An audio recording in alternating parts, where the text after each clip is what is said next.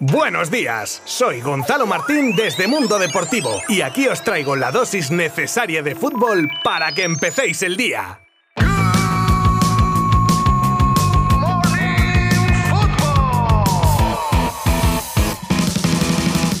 Centramos nuestro arranque de Good Morning Football con una pasada muy rápida por los partidos disputados ayer de la Liga Smart Bank. Y antes, me tomo, si me permitís, la licencia de dar la enhorabuena, aunque no sea del mundo del fútbol, al mastodonte Rafa Nadal y la consecución de su vigésimo primer Gran Slam en un partido para el recuerdo. Increíble la remontada del de Manacor. En fin, es que si no lo digo reviento. Ahora sí, vamos con el fútbol, con estos resultados que se dieron ayer en la segunda división del fútbol español. Le ganes uno Alcorcón 0, Cartagena 3 fue Labrada 0, Mirandés 3, Málaga 0, Las Palmas 0, Real Sociedad B 0 y Ponferradina 1, Tenerife 0. Y la lucha por ascender a primera está con el Eibar en primera posición con 49 puntos, el Real Valladolid segundo cerrando los puestos de ascenso directo con 47 y jugaría en el playoff si la liga acabase ahora mismo Almería, Tenerife, Ponferradina y Cartagena.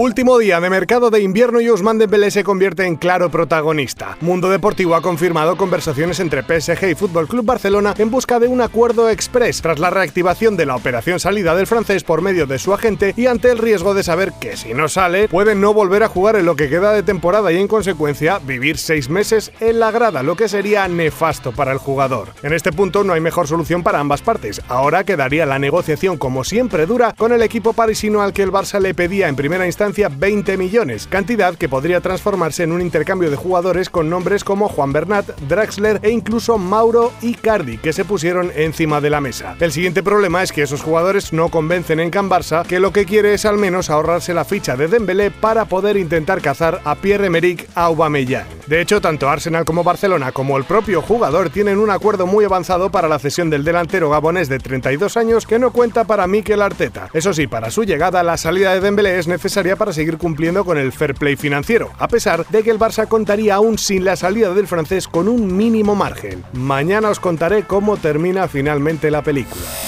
De Murcia a Murcia y tiro porque me toca. El ex madridista Royston Drenthe, que jugaba en el Racing Murcia y con el que anotó cuatro goles en nueve partidos disputados, ha rescindido su contrato para fichar por el Real Murcia, equipo que por redes sociales le daba una calurosa bienvenida. Uno de los mayores trotamundos del mundo del fútbol, muchas veces rodeado también de polémicas. Ha jugado en Inglaterra, Rusia, Turquía, Emiratos Árabes, Países Bajos, todo en distintas categorías, volviendo finalmente a España y a Murcia en concreto.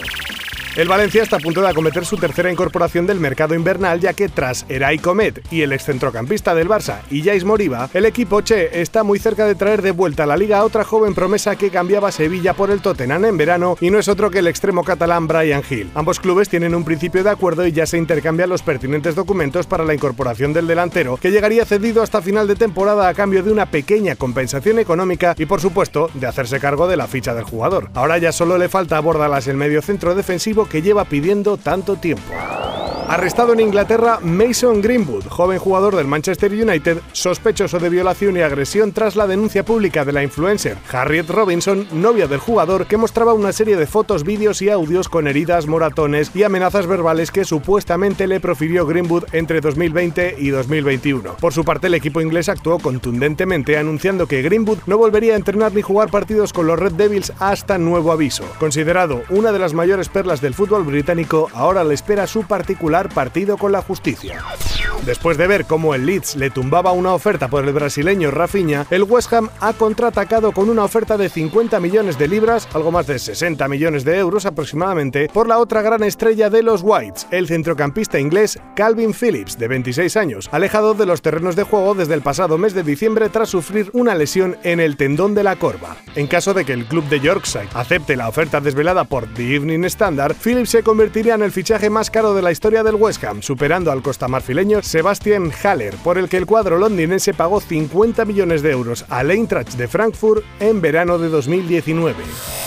Y terminamos con noticia de Ollán Sanzet, jugador del Athletic, que según distintas informaciones que llegan desde Pamplona se ha visto involucrado en un accidente de tráfico ocurrido en la madrugada de este domingo en la cuesta de Veloso, de la capital navarra. El suceso tuvo lugar en torno a la 1 y 20 de la madrugada y un turismo, al parecer propiedad del futbolista, sufrió una salida de vía y causó daños materiales en el mobiliario urbano. En un momento dado, al parecer, Sanzet fue reconocido por los agentes y echó a correr alejándose del coche sin llegar a ser identificado documentalmente ni ofrecer explicaciones sobre su conducta.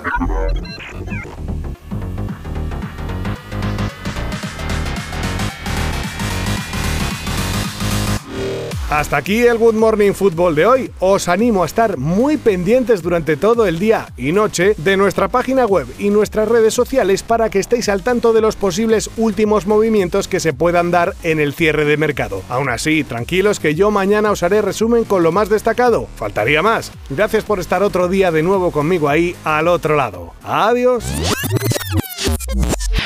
Mundo Deportivo te ha ofrecido Good Morning Football, la dosis necesaria de fútbol para comenzar el día.